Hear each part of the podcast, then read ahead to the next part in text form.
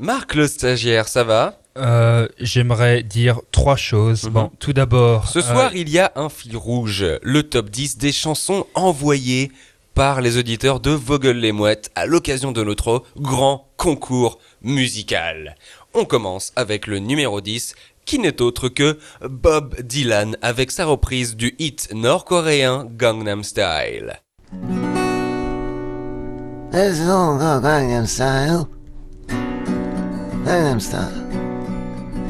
A girl who is warm and human during the day. A classy girl who know how to enjoy the freedom of a of cafe.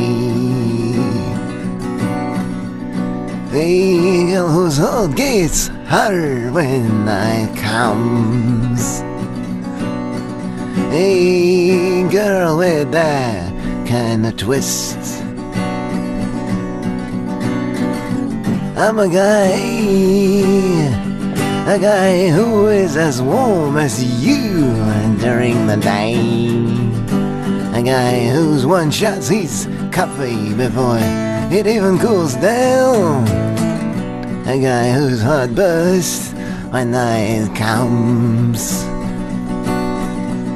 Oh, that kind of guy? Beautiful, lovable. Yeah, you, hey, you. Beautiful, lovable. Hey, you, hey, hey, you. Now let's go till the end.